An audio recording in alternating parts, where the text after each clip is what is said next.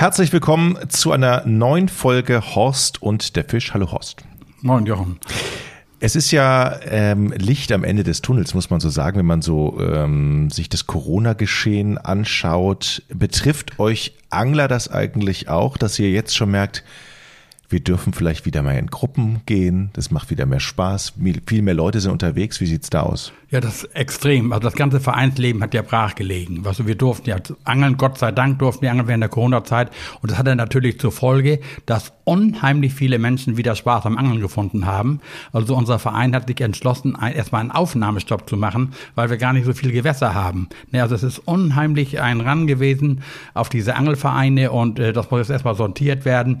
Die Leute wollen wieder in die Natur, die wollten raus. Und äh, wir haben natürlich auch ein Vereinsleben und die ganzen Vereinsveranstaltungen, dieses gemeinschaftliche Angeln alles ist natürlich ausgefallen und das können wir jetzt wieder nachholen. Und ganz besonders freut mich, dass ich mit meinen Alterskollegen, wir haben einen Club der alten Säcke in unserem Angelverein Bret steht. Ab wann darf man da rein?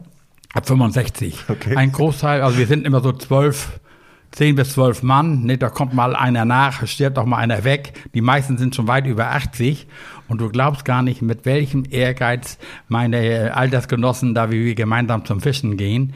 Wir äh, äh, haben hier ja sehr viele Gewässer hier oben in Nordfriesland und äh, bei uns ganz populär ist das Stippen. Das heißt, also mit der Kopfrute angeln. Dann hast du eben eine bis zu elf Meter, ja, manche haben sogar 14 Meter lange Routen, nicht, die aus Kohlefaser sind, die relativ leicht sind. Und da ist eben eine Schnur dran und ein Schwimmer. Und damit kann man punktgenau im Gewässer fischen. Wir angeln meistens mit sechs oder sieben Meter Routen, weil wir uns das gar nicht mehr so antun, suchen die Gewässer danach aus. Aber ist das ein, ist das ein Altersding, dass man nicht mehr so viel Gerödel schleppen muss? Oder warum, oder ist das einfach nur eine, eine gewisse Tradition, diese langen Stiefrouten, weil er die schon so aus Kindeszeiten kennt, oder? Ja, ja, das sind also, wenn man so was so zurückdenkt, ne, das sind, früher gab es ja keine Rollen, sondern nur Schlagrouten. Da war die Schnur immer genauso lang wie die Route. Ja. Mhm. Und dann kam eben daher die Kohlefasergeneration, da wurden die Dinger immer leichter und immer länger. Und wir haben ja früher große Wettbewerbe gefischt und die wurden eigentlich nur mit dem Stippen ausgetragen. Und da gibt's ganz genaue Vorschriften, wir angeln dann ja mit einer Pose, also einen Schwimmer. Und das ist für mich eine der schönsten Angelarten. Du hast die ganze Zeit einen Fixpunkt, auf den du guckst ne, und guckst, hoffst jetzt, dass die Pose untergeht oder hochkommt. Anhand dieser Bewegung der Pose kannst du erkennen, was ein Fisch gebissen hat. Nicht? Und dann wird, er eben gekeschert. Und man kann eben... Äh, Wichtig ist, dass man, man bringt Futter ein. Man muss diese Fische anlocken. Nicht? Wir, wir sitzen am Gewässer, also du musst dir das so vorstellen, wir treffen uns, also vorher wird eine Versammlung einbehalten, da wird alles genau die Regularien festgelegt, dann werden die Termine abgesprochen, wann alle Zeit haben und wir angeln immer donnerstags, weil donnerstags kommt immer der Köderlieferant. Ne, dann kriegen wir frische Köder und die können wir dann noch am Wochenende verangeln, weil wir dann auch noch oft andere Veranstaltungen haben, wo man eben privat zum Angeln geht. Nicht? Also das, wird dann, das ist schon ein Highlight. Wir treffen uns im Ort ansässigen Angelladen. Die Besitzerin hat schon immer Kaffee fertig und dann treffen wir uns da nachmittags, wenn der Köderlieferant da war, holen unsere frischen Köder und dann wird verhackstückt, wo wir hinfahren wollen. Das ist alles genau festgelegt. Und dann ganz spannend ist dann, am Angelplatz werden die Plätze, die wir vorher ausgesteckt haben. Jeder Angler hat so circa 50 Meter Abstand zum nächsten. Ne, da werden wir in Schilder eingestellt. Und wenn wir dann zwölf Mann sind, sind zwölf Lose in einem Topf. Und dann greifst du rein. Und das ist mal ganz spannend, welchen Platz du ziehst. Ne? Also be beliebt sind natürlich ja. die sogenannten Endplätze, also Platz eins und Platz zwölf. Ne? Weil du da zur einen Seite keine Konkurrenz hast. Und erfahrungsgemäß Strom ab setzen wir immer die Nummer eins. Das ist der beliebteste Platz. Nicht? Also das ist schon eine Verpflichtung, da mindestens erster, zweiter zu werden. Sonst hat man den Spott seiner Kollegen. Nicht? Das ist schon ganz wichtig. Also wie gesagt, wir greifen dann in diese Lostöpfe, dann bezieht jeder seinen Platz. Dann wird festgelegt, wir angeln immer drei Stunden auf dem Vormittag. Wann geht's los? Also in der Regel immer so um 8 Uhr. Ne? Mhm. Wir treffen uns auch manchmal erst um 8 und 9, wenn einer noch was vorhat, das, da sind wir flexibel.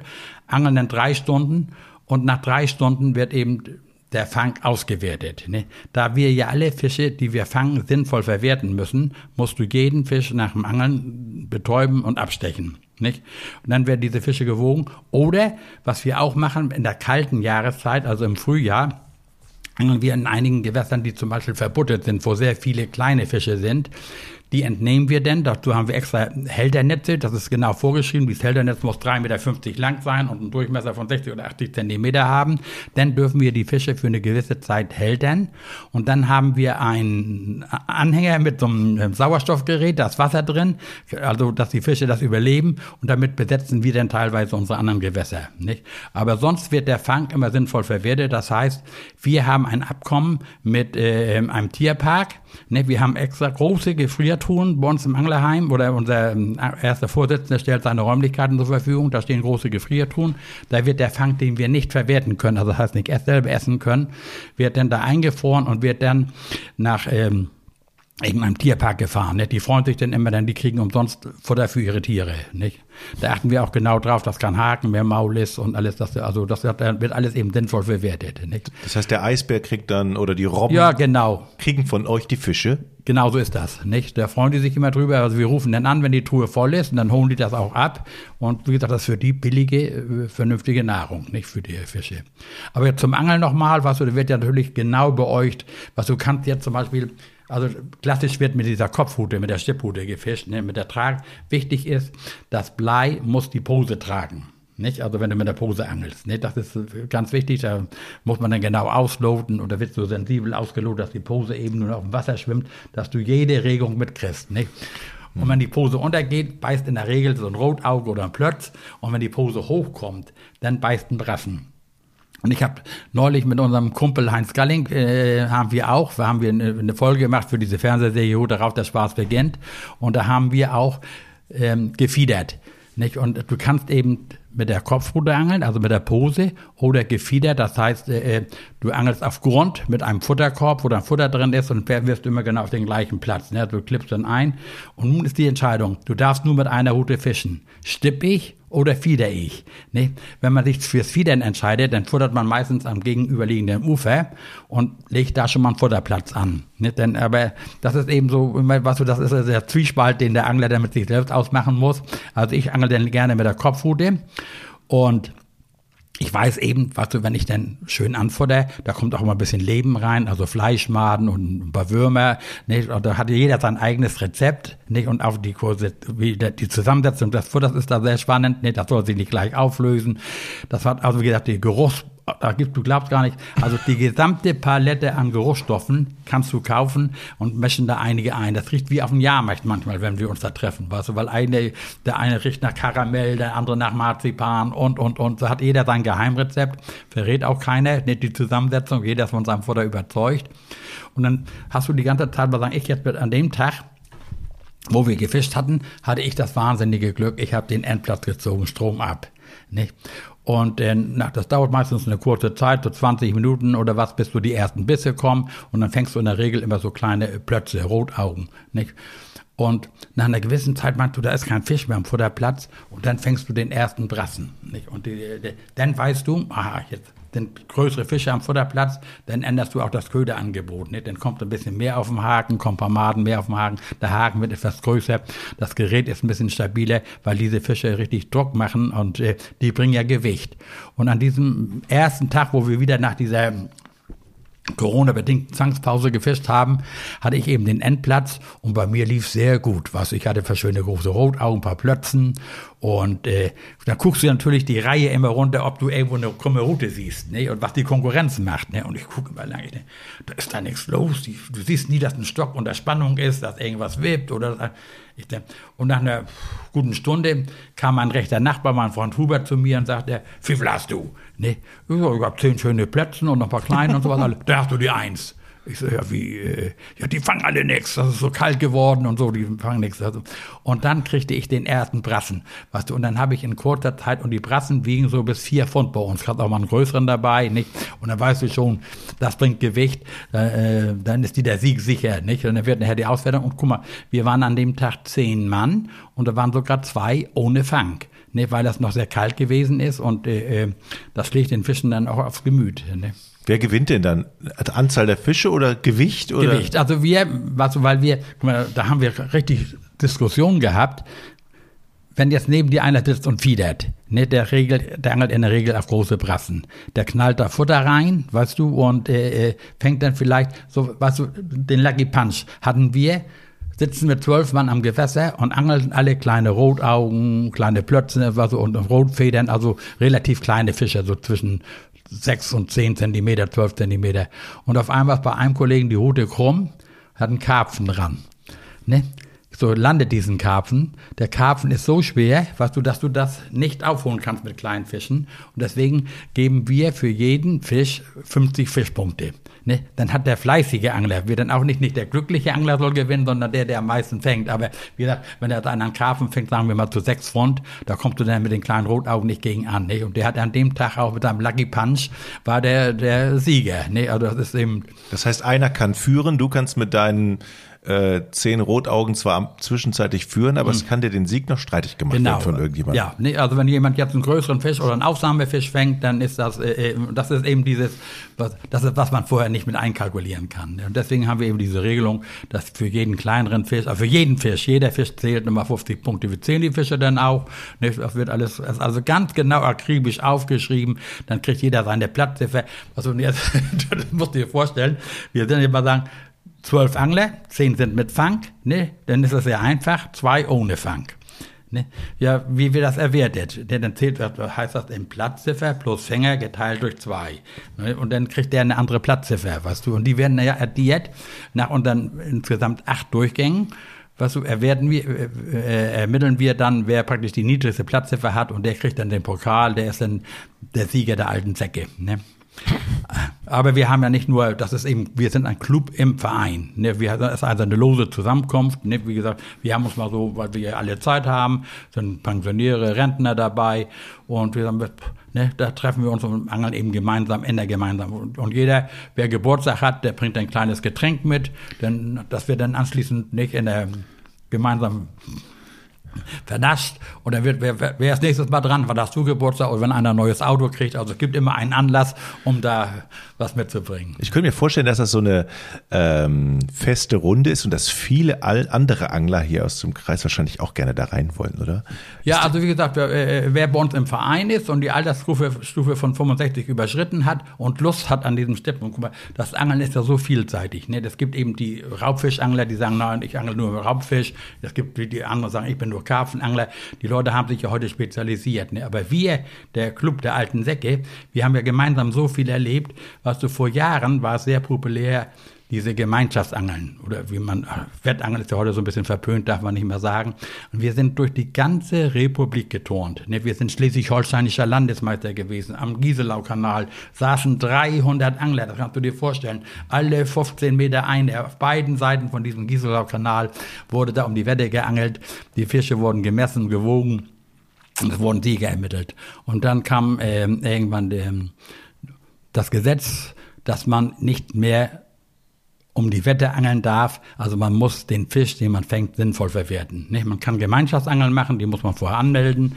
Also letzte Woche hatten wir von unserem Verein, das Vereinsleben geht ja jetzt wieder auf und wir hatten dann letzte Woche ein, ein sogenanntes Nachtangeln, das ist ein sogenanntes Raubfischangeln. Da wird nur auf Raubfisch geangelt. Das heißt, da werden nur Barsche, Zander, Aale, Hechte und sowas gewertet. Nicht? Und da treffen sich dann die Angler und dann wird auch ähnlich wie jetzt die Plätze verlost, dann wird der Grill aufgebaut und einer übernimmt die die Bewertung. Und dann angeln wir die ganze Nacht, also von abends um acht bis nächsten Morgen um sechs wird dann geangelt und dann werden auch die Fische anschließend äh, verwertet und gemessen.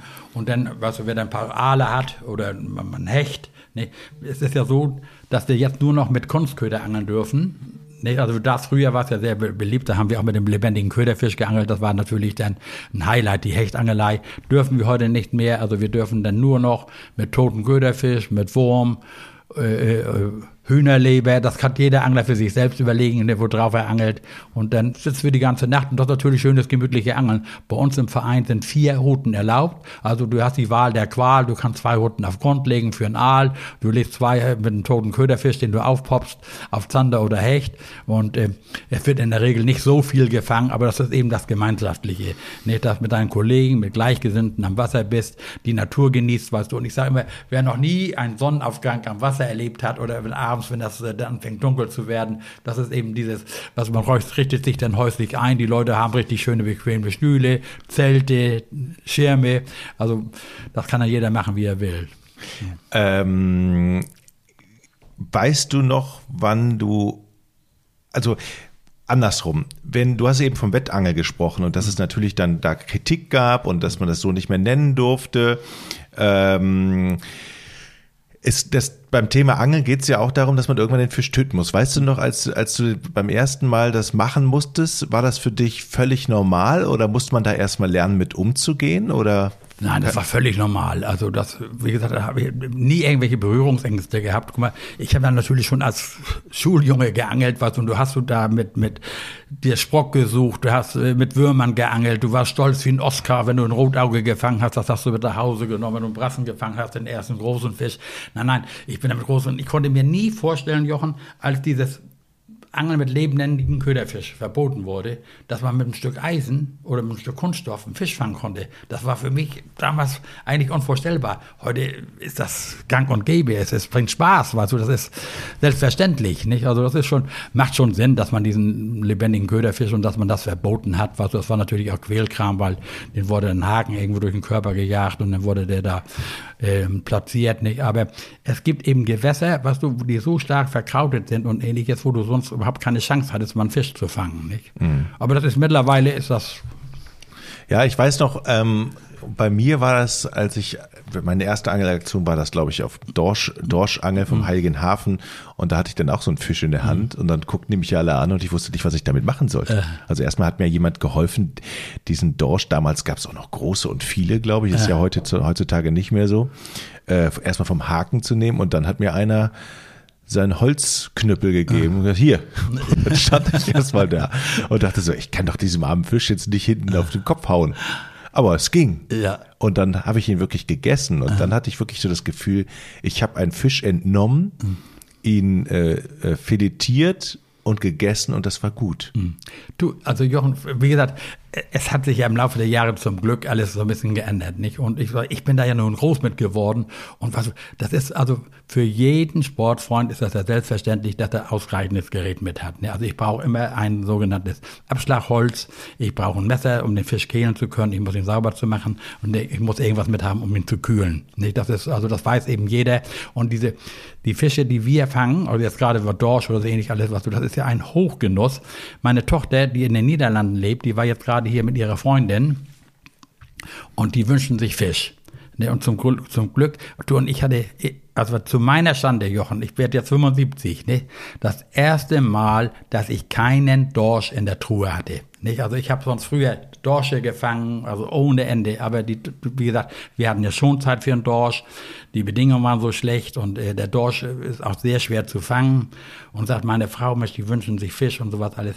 Da bin ich nachts, ich bin erstmal hin, habe einen Corona-Test gemacht, bin nach Dänemark gefahren, da kenne ich eine Stelle, so, wo die Chance besteht, vom Ufer einen Dorsch zu fangen. Und habe mit meinem Kumpel zusammen äh, von abends um halb zehn bis nächsten Morgen um drei da intensiv auf Dorsch geangelt, das heißt mit äh, Köderfisch, also mit Gummifisch, Bleikopf und hatte nachher drei Dorsche, ne, die ich mitnehmen konnte. Ich hatte noch ein paar untermaßige gefangen, aber drei maßige Dorsche. Und die hat mich dann schön filetiert, also frisch filetiert und die, das war so ein Hochgenuss. Meine Frau hatte auch so ein tolles Rezept, die mit Panko und weiß ich was alles, wie sie die Filet zubereitet. Und die waren so happy. Die beiden Mädchen haben den ganzen Fisch aufgegessen. Drei Dorsche, die ich gefangen hatte. Wir hatten noch, glaube ich, einen Besuch mehr. Und ich war heute Nacht wieder zu den, in die Niederlande, um meiner Tochter zu helfen und nehme Fisch mit. Ich habe jetzt aber leider keinen Dorsch, sondern Zander, den ich gefangen habe. Nee. Das ist aber, äh, aber da freust du dich doch so, wenn du so eine Aufgabe, oh Mist, ich habe keinen Dorsche, dann muss ich ja wohl jetzt noch mal raus. Das ja, ist doch wieder ein, nein, ein Angelerlebnis mehr. Ja, natürlich. Also äh, bloß die Chancen, Dorsch zu fangen, sind eben so gering, weißt du, dass du tatsächlich, ich muss den Corona-Test machen, weil ich nach Dänemark einreisen wollte, weil ich da eine Stelle kenne, wo ich vom Uferhaus die Chance habe, Dorsch zu fangen. Und dann, als der, mein Kumpel hatte einen Kollegen mit, weißt du, der fing gleich zwei hintereinander. Was ich denke, verflucht nochmal, was du, ich hatte den untermaßigen, aber nachher ging es auf und wie gesagt, das war, wir haben dann bis morgens um drei geangelt und ich bin dann morgens nach Hause gefahren und wusste, ich von meine, meinen Besuch mit frischem Fisch versorgen. Ähm, du hattest an, am Anfang angesprochen, dass der Run auf die Angelvereine so groß ist, dass äh, ähm, War das, ist das nur Corona-bedingt oder war das auch schon ja, also vor Corona? Angeln, Angeln wird immer populärer, nicht? Also die Leute äh, erkennen, was du, was, die sind irgendwo übersättigt von dem ganzen Kram, den ganzen neuen Medien und was es so alles gibt, was und viele erkennen wieder und auch viele kommen einfach zurück, die schon mal als Kinder geangelt haben und haben jetzt einfach Spaß daran, mal wieder in die Natur zu gehen und Fische zu fangen. Nicht? Und wir hatten im letzten Jahr, glaube ich, nach Aussagen unseres ersten Vorsitzenden insgesamt 80 Neuaufnahmen für unseren Verein und jetzt schon eine Warteliste von über 60, die gerne wieder angeln wollen. Nicht? Und äh, äh, wie gesagt, unsere Gewässer sind natürlich begrenzt. Nicht? Wenn jetzt alle am gleichen Tag überall hinfahren und angeln wollen, dann kommt natürlich auch noch, wenn, die fangen uns die Fische weg, die wir jahrelang und so, das spielt dann auch alles so eine Rolle mit. Und dann haben wir im letzten Jahr hat sich bei uns herausgestellt, was, dass wir, wir haben wunderbare Zandergewässer, nicht? Aber darüber berichte ich andermal, weil so ein Zander ist im Augenblick sehr populär. Die ganze Raubfischgeschichte ist sehr populär und deswegen wollen die Leute, wollen zum Angeln. Wie gesagt, und weil das unser Hobby so vielseitig ist, guck mal, ich konnte jetzt mit dir bei uns in, in die Kolker Heide fahren, da sitzt du in deinem Gewässer, rundrum ist ein Baum bewuchst, weißt du, du siehst eine Blindschleich, du siehst eine Kreuzotter, du hörst den Eis, siehst den Eisvogel, das nimmst du alles in dich auf, nicht? Und sitzt da praktisch schön alleine und gerade bei Corona, weißt du, du hast kein neben dir, keine Angst, dass dich ansteckst oder was. Also das hat natürlich alles eine Rolle gespielt. Und was wie gesagt, wir meine Kumpels und ich, wir fahren dann ja auch abends, was wir haben ja gute Plätze. Jetzt gerade zum Wochenende sagen wir, brauchst du gar nicht hinfahren. Ne? Da huckt schon einer. Ne? Und dann, dann, deswegen wird auch kein Platz verraten. Ne? Also wenn du irgendwo, also ich gehe ja mit meinem Freund Hubert immer zum Aalangeln wir angeln auch sehr erfolgreich. Also wir haben noch richtig gute Nächte, wo man auch noch richtig paar schöne Aale fängt und sowas alles. Da sind die Leute schon hinter uns hergefahren. Du kannst ja auch auf Deutsch gesagt nicht immer den Mund halten, was du gibst ja auch mal an. Oh, letzte Nacht sechs schöne Aale gehabt. Ne, alle so 300 bis 500 Gramm. Ne, ja, wo denn? Ja, im Wasser. Ne.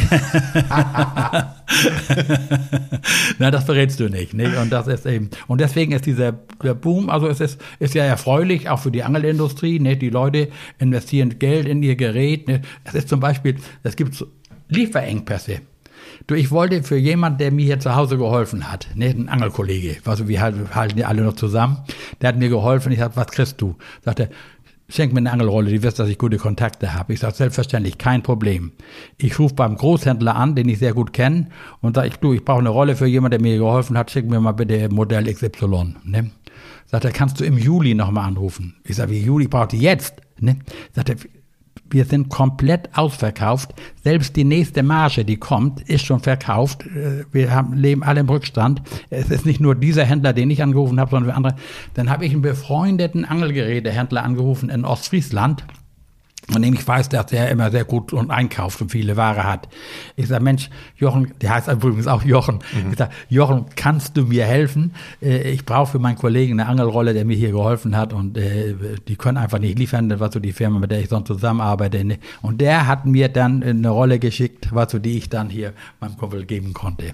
Das ist, du kriegst heute natürlich überall noch was in den Läden, aber der Großhandel ist quasi ausverkauft. Unglaublich. Ja. Hat es denn eine Konsequenz, dass so viele angeln wollen auf den Bestand der Fische oder haben wir eh genug oder muss man aufpassen, dass die Gewässer nicht. Nein, guck mal, wir bewirtschaften ja unsere Gewässer. Mhm. Darum sagte ich dir ja, was, wenn wir jetzt, du hast im zeitigen Frühjahr, wenn das Wasser noch kalt ist und jetzt keine Gefahr besteht, dass die Fische das nicht überleben, hältern wir die oft nicht? Dann haben wir extra so Sauerstofftanks, wo die Fische reinkommen und bringen die dann in Gewässern, wo der Nachwuchs nicht so gesichert ist. Ne? Also wir setzen ja jedes Jahr von unseren Vereinsbeiträgen setzen wir wieder Fische aus. Ne? In der Regel Edelfische, Zander, Hecht, Barsch oder sowas braucht man nicht aussetzen, die vermehren sich von alleine. Aber man muss die Gewässer schon bewirtschaften. Nicht? Und das ist eben der Vorteil von uns Angelverein. Guck mal, wir sind hier ja eine relativ kleine Gemeinde. Und unsere Vorderen, also unsere äh, Vorsitzenden, die haben schon frühzeitig erkannt, dass wir eigene Gewässer haben müssen. So sind wir in der Lage und haben uns ein paar eigene Gewässer gekauft, wo uns keiner reinfunken kann. Guck mal, du kriegst heute kein Gewässer mehr gepachtet. Wenn irgendwo, irgendwo ein See entsteht durch Kiesabbau oder sowas alles, ist gleich die Auflage nachher Naturschutz und Angler draußen vor. Nicht? Das bleibt, ist, also deswegen sind wir in, in der Lage, und, und das wird einfach nicht gewertschätzt. Wir, diese Gewässer unterhalten wir. Wir müssen jetzt, wollen wir Uferbefestigung machen, was über die Natur äh, spült das ja frei und alles, dann investieren wir 15.000 Euro, um ein Ufer zu befestigen, das sonst abbrechen würde. Nicht, äh, dass wir dann auch wieder angeln können. Das ist natürlich der Hintergang. Und während der Flurbereinigung, die es hier immer gegeben hat, da wurde rücksichtslos alles in diese Gewässer gekippt. Nicht das Gewässer, das wir gekauft haben, das war eine Müllhalde. Da lagen Autofracks drin, das hat man früher sich ja gar nicht überlegt. Und Bäume, Sträucher. Heute noch kannst du an einigen Ecken nicht angeln, weil da tote Bäume drin liegen, die man während der Flurbereinigung da reingekippt hat. Nicht? Und jetzt bewirtschaften wir die Gewässer, unterhalten die, das ist ein Naturerlebnis. Da kann die, guck mal, die Dorfgemeinschaft zum Beispiel, die badet in diesem See. Ne, aber die, äh, äh, die Gemeinde unterstützt das nicht. Aber wenn du ein Gewässer als Badesee, ein Angelsee, nicht eigentlich ein Angelsee ist, wenn da gebadet wird, wer macht die Aufsicht? Dann haben wir das Schilder aufgestritten, aus gesetzlichen Gründen, Angeln, Baden verboten, Angeln natürlich nicht, Baden verboten, ne? Dann richtet die Gemeinde sich auf, ja, Leute, stellt die Aufsicht, zieht Gewässerproben, Gewässerproben, dass eure Kinder da baden können, hat keiner was dagegen. Das will aber keiner, keiner will die Verantwortung übernehmen. Deswegen musst du dich eben äh, absichern, stellst da Schilder hin, Baden verboten. Das sind wir wieder die blöden Angler, was so denen die Leuten das nicht erlauben wollen. Nicht? Denn es gibt heute eben so viele Naturnutzer, nicht nur Angler, alle anderen auch. Weißt du? Und guck mal, wenn du an einem Gewässer sitzt und bist ganz ruhig und da setzt sich ein Eisvogel auf deine Hutenspitze, was ich selbst schon erlebt habe. Ja, wer erlebt sowas? Nicht? Das erlebst du eben nur beim Angeln. Das heißt, es gibt immer dann doch immer so unterschiedliche Meinungen, wie das Gewässer zu sein hat und wer das nutzen darf. Das heißt, ihr werdet immer, ihr müsst euch immer arrangieren mit anderen Interessen. Ab, absolut, nicht? Also wer das Fischereirecht hat, äh, äh, das musst du abklären vorher. Was so, dann sind natürlich Landwirte. Guck mal, jetzt zum Beispiel der Streit, was du die die Bauern flügen natürlich so dicht wie möglich ans Gewässer, um noch eine Reihe Mais mehr pflanzen zu können. Ne? Ist, ist klar, da leben die von. Nicht? Aber jetzt gibt es ja eben Gesetze, dass der Uferrandstreifen nicht mehr so intensiv bearbeitet werden darf, nicht? dass sich die Natur so ein bisschen erholen kann. Und du weißt ja, dieses Insektensterben und ähnliches ist ja in aller Munde. Und wenn du heute diese Monokulturen siehst, nicht? Und, äh, und dann in eine intakte Natur kommst, in einem Gewässer, was du, dass du noch, wo, wo Schilf ist, wo Bäume, wo Sträucher sind, nicht? das ist ja das Naturerlebnis, was uns Angler eben auszeichnet. Und dann eben, äh, deswegen auch dieser Ran, jetzt nach der Pandemie, dass die Leute sich nach Natur, nach Erholung, nach Ruhe sehen. Das heißt, wenn die sich danach sehen, kann es ja auch sein, dass sie sich mehr dafür einsetzen. Genau. Und auch ähm, dafür arbeiten, dass die Gewässer instand ja, ja, guck mal, wir machen zum Beispiel, wir haben Arbeitsdienst im Verein. Arbeitsdienst? Ja. ja also die, da werden so und so viele Pflichtstunden, das ist, wird von Verein Verein, wir haben dann daher damit eine Gebühr erhoben. Denn wir haben früher ich bin mit meinen Kollegen, wir sind in den Wald gegangen, haben selbst Faschinen gemacht. Du kennst ja diese Reisigbündel mit, und haben Pfähle ins Gewässer eingerammt. Das war immer ein Highlight. Ne? Wir haben uns getroffen mit 10, 12 Mann. Der Sportwart hat dann gesagt, du, wir wollen das und das machen. Wir haben ein Vereinsheim, das wir in Eigenleistung gebaut haben. Und das ist eben dieses Vereinsleben, wie es auch in anderen Vereinen gibt. Das ist ja nicht nur Angeln, aber äh, unser Leben ist ja nun mal das Angeln und äh, da bezieht sich dann natürlich alles drauf. Ne?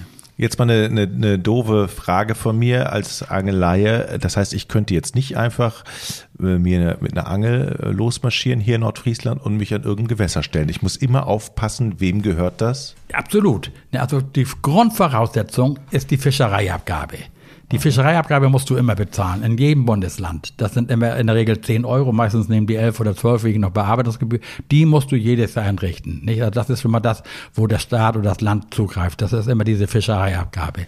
Und dann brauchst du die Angelberechtigung. Das heißt entweder die Sportfischerprüfung oder hier in Schleswig-Holstein ein Urlauberangelschein. Ne, diesen Urlauberangelschein kannst du ähm, käuflich erwerben. Dann kannst du, glaube ich, zweimal 24 oder 28 Tage hast du die Berechtigung zu angeln. Dann darfst du aber immer noch nicht angeln. Dann brauchst du noch die Erlaubnis des Fischereiberechtigten. Also du musst dann zum Beispiel hier bei uns in Bridget eine Gaskarte kaufen für die Gewässer, wo du angeln kannst. Und da steht dann alles genau drauf, nicht? Und dann kannst du loslegen. Aber vorher keine Chance. Also für mich noch ein weiter Weg. Ja. Aber wie gesagt, die Grundvoraussetzung ist eigentlich die Sportfischersprüfung, ne, die man machen sollte. Dann, äh, dann braucht man noch die Fischereiabgabe, dann kann man sich auch im Verein anschließen. Nicht? Und es gibt äh, andere Möglichkeiten, du kannst natürlich in der Nord- und Ostsee, kannst du angeln nur mit der Fischereiabgabe. Ne? Die Gewässer sind noch frei. Ne? Also wir, wir planen jetzt einen Ausflug nach Amrum und gerade hat mein Bekannter gestern, der hat auf der Insel Sylt wir, wir haben die ganzen Tage das schönes Wetter gehabt und gestern kam auf erste Mal wieder Westwind, hat der sage und schreibe acht Wolfsbarsche gefangen. Ne? Das, äh, das ist natürlich ein Ausnahmetag. Ne? Das erlebt man nicht jeden Tag und der ist natürlich dann auch ganz stolz. Und heute ist das ja so, mit den neuen Medien, das wird ja gleich gepostet. Ne? Also ich selber bin ja noch vom alten Schron und Korn, ich würde nie einen Fisch ins Netz stellen. Nicht? Also, aber manche äh, machen es dann eben und dann kriegt man natürlich auch Lust, Mensch, man könnte auch mal Wolfsbarsch angeln. Nicht? Das ist ja. äh, was Besonderes, allein sehr delikat für die Küche. Ne? Horst, vielen Dank für diese, für, für diese Geschichte. Äh, bis ich in euren Angelclub anklopfen darf, dauert es noch ein bisschen. ähm, und in der nächsten Folge reden wir über Zander gerne. Ja, gerne. Also Zander ist ja natürlich der populärste äh, Raubfisch, der, der es in Deutschland zurzeit, zurzeit zu fangen gibt. Und der soll lecker sein. Absolut. Okay. Highlight für die Küche. Horst, vielen Dank. Gerne.